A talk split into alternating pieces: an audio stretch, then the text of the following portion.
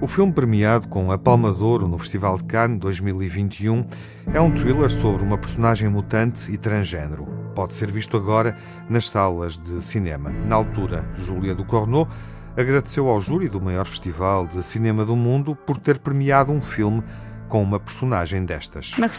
Obrigada ao júri por apelar a uma maior diversidade das nossas experiências no cinema e nas nossas vidas. E obrigada ao júri por deixar entrar o monstro. Titane, de Júlia do Corneau, é uma palma de ouro que entrou na história do festival. Foi a segunda vez que uma mulher recebeu este prémio.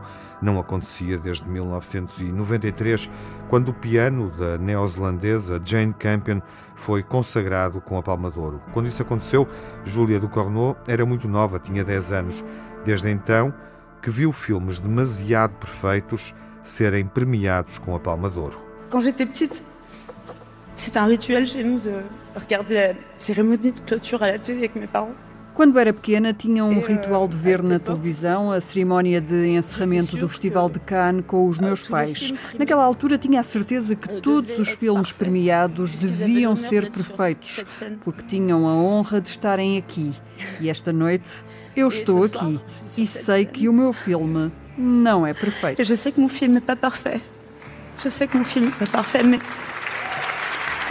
A realizadora propõe um filme perturbador sobre um ser mutante, uma personagem humana e mecânica, inadaptada, violenta. Um filme de género, porque é um thriller violento, é um filme transgênero sobre uma personagem com identidade em mudança.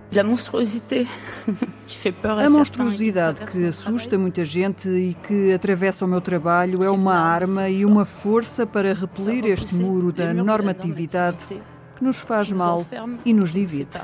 Porque há muita beleza, emoções e liberdade para descobrir. Não é possível porem-nos numa caixa.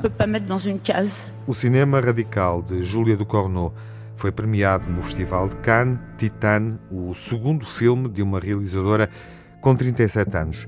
Pode ser visto a partir desta semana nos cinemas portugueses.